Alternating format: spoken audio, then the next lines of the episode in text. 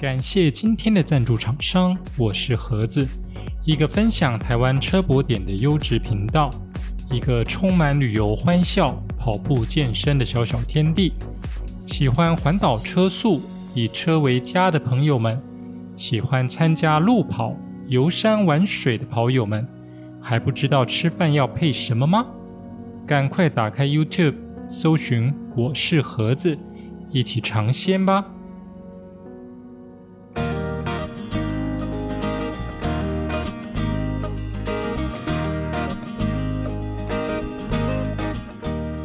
掌握世界趋势，品味新鲜创意，李欧陪你读新闻。Hello，大家好，欢迎来到第十二集的李欧陪你读新闻。我是李欧，今天是二零二一年九月二十八日，诚挚的邀请您与我一起关心身边发生的大小事。首先进入第一个单元。国际快线。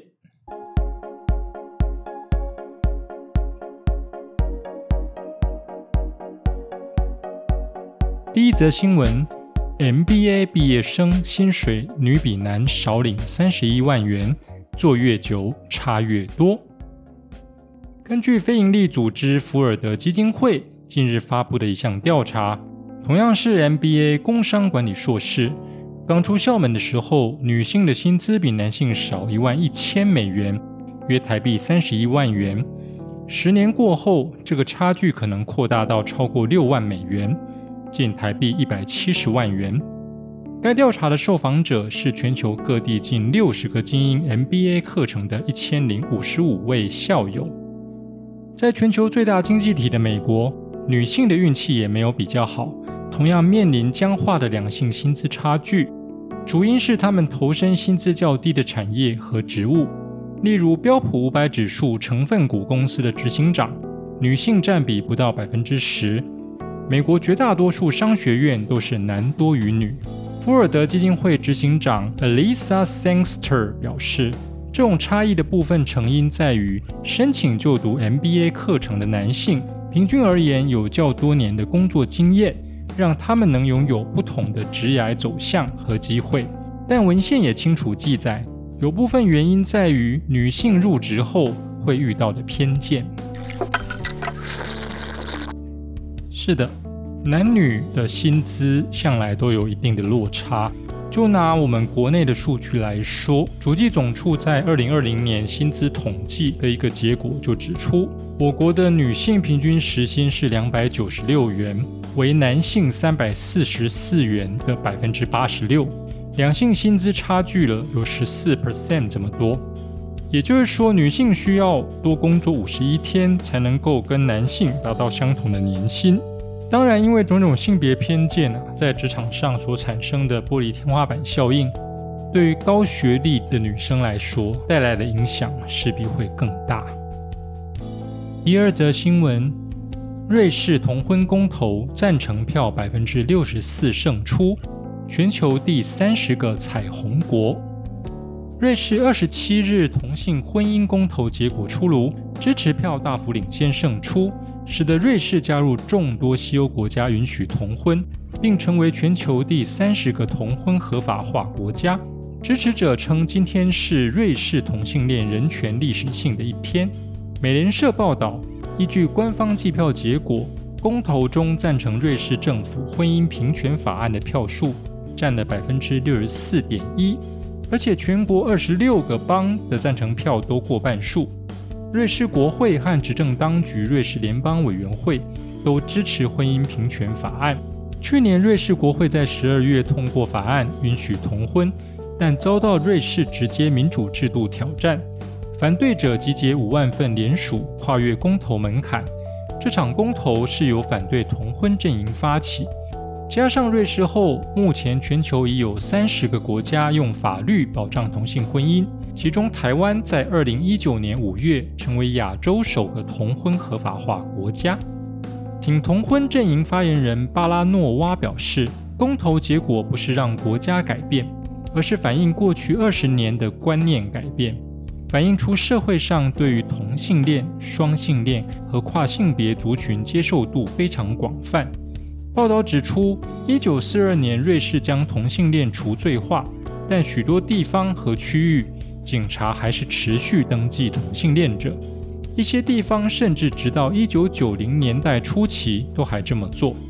目前，瑞士同性伴侣可以登记为民事伴侣关系，但民事伴侣不能享有和结婚一样的权利，包括取得公民资格、共同领养小孩等等。呃，无论是同性恋、双性恋，或者是跨性别者，在法律上的各项权利都应该要获得同等的保障。这也应该不论对于不同性别倾向支持与否，都应该要能够认同的普世价值。不过显然的，还有为数不少的人们呢，在两性既定关系建构的社会中，仍然无法对于同婚表示认同。但至少。对于不同性别观念的相互尊重跟禁止歧视，也应该要成为社会大众能够普遍接受的共识才对，不是吗？第三则新闻：大谷翔平三度扣关十胜失利，挑战百年纪录还得看教练团安排。洛杉矶天使本赛季主场最后一场赛事，二十七日迎战西雅图水手。推出日籍二刀流好手大谷翔平登板先发，七局失一分，平手时退场，再次无缘百年纪录。要成为自一九一八年贝比鲁斯以来，相隔一百零三年单季拿下双位数胜投以及双位数全垒打的选手，还得看是否有下一场先发机会。球队部分，天使在大谷翔平退场之后，牛棚大崩盘。八局单局掉四分，中场以一比五输球。大谷本季有九胜四十五支全垒打，挑战成为近一百零三年来第一位单季胜投全垒打都双位数的球员。前两次分别在十一月投三点一局失六分，二十日投八局失两分。随着球季越近尾声，追逐纪录的时间压力也越大。此役是第三度扣关，大谷开赛面对首位打者克劳佛就被敲出安打，但接下来展现压制力，连续解决十二人次，直到第五局才再度被敲安打。捕手铃木清在第二局敲出阳春炮，也是大谷获得仅有的分数支援。他投到第七局，在自己的第一百零五球，一记失投八十五英里滑球遭到掌握。克兰尼奇扫出右外野追平阳春炮，大谷最终以一百一十二球先发投完七局，被敲五支安打失一分，送出十次三振，没有保送。赛后防御率三点一八，打者祥平则是三打数敲出一安打。水手在七局追平后，进一步在八局攻下四分，逆转战局。三度追逐单季十胜失利后。大谷挑战纪录恐怕已无退路。天使只剩六场比赛，球季最后一战正好是一周后再度面对水手。呃，比较有趣的是啊，有一些人在讨论大谷翔平本季不够格拿 MVP 的问题。其实想想啊，若是能够叫那几位目前正跟大谷竞争全垒打王的强打者上场投个一场球。就会知道这个讨论够不够格的问题啊，到底有多蠢，不是吗？接着进入下一个单元，熟悉的本土味。第一则新闻：跨党派立委促高铁设在宜兰站，尊重专业评估和多数民意。交通部上个月释出高铁延伸宜兰的四城站是最佳设置地点，引起地方反对声浪。继宜兰跨党派民代到立法院递送设站宜兰的联署书以外，跨党派立委在立法院召开记者会，呼吁交通部尊重专业评估和多数宜兰民意，将高铁设在宜兰站。高铁宜兰站指落脚处，牵动地方发展。同时涉及土地征收及影响农业地貌等议题，引发高度关切。目前的候选站由北至南分别为四城、宜兰、县政中心及罗东。行政院耗资八千七百四十万元进行高铁东延的综合规划案。报告书建议站址原为宜兰站，但近来四城成为站址的呼声竟意外暴涨。理由是高铁进驻宜兰市中心，恐需拆除六十九栋房屋，市区道路也会限制连外交通，开发腹地有限。而四城可开发为车站特定区，周边人口密集度低。若配合办理区段征收，在土地开发效益及连外交通上具有优势。四城位于礁溪乡，周边为四百七十二公顷的特农及农业区，主要种植水稻。若择定四城为高铁站址，农耕地将消失。此外，根据潜力，高铁嘉义站、台南站、云林站、彰化站等地周边，至今依旧荒芜，进入市区花费高、耗时长。四城站恐步上后尘，良田变荒城。对此，行政院强调，目前仍尚未决定。选址啊，恐怕是高铁东延的第二个问题。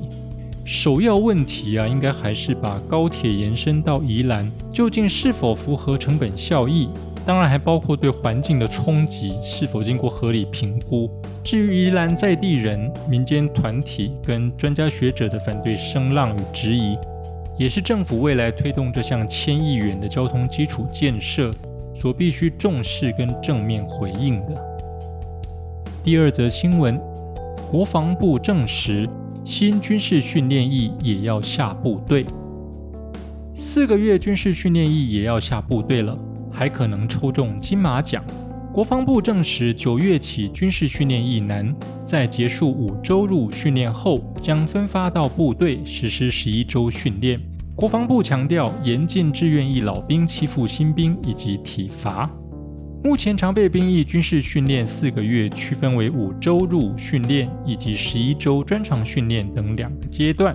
大部分役男入伍及专长训练在同一个新训旅或干训班，依后备部队动员，一般专长项目师训，重点主要是在实弹射击、战斗教练、战术行军及野营训练等课程。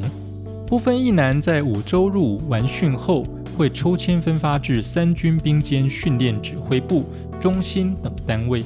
实施战车、炮兵、化学、工兵、通信等十一周中级专长训练，以满足后备动员编管中级专长需求人数。不过，国防部证实将试行新版军事训练役，不仅恢复役男在新兵训练后需下部队，视为常备部队接受管理，同时也落实外岛签，可能抽中金马奖到金门、马祖接受训练。预计将从本月的常备兵役军事训练第一百三十二梯次开始办理。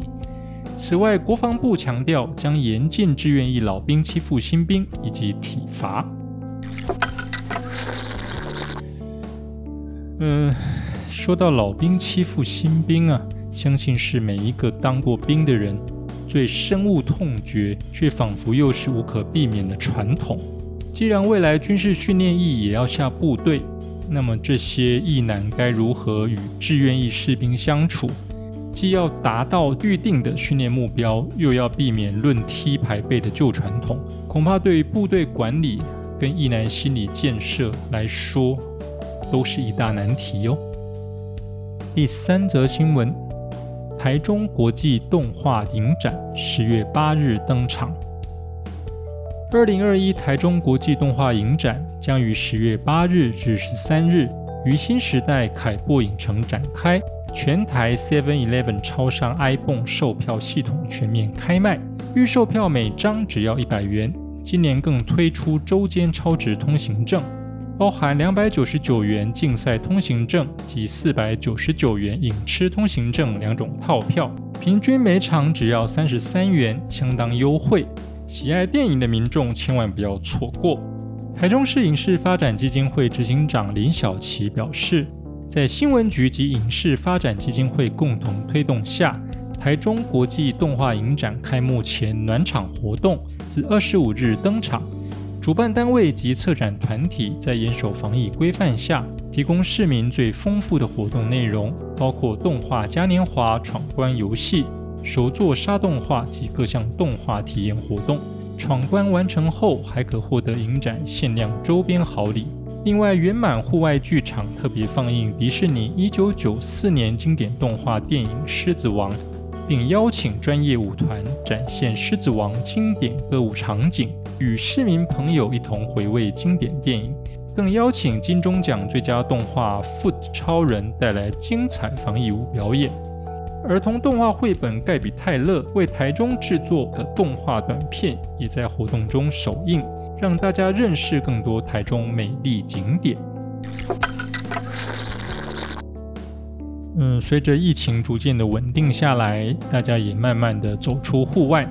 那各县市也开始在一定防疫的措施下，陆续推出陶冶身心的活动，希望大家可以活得健康，也活得快乐哦。接下来进入历史上的今天，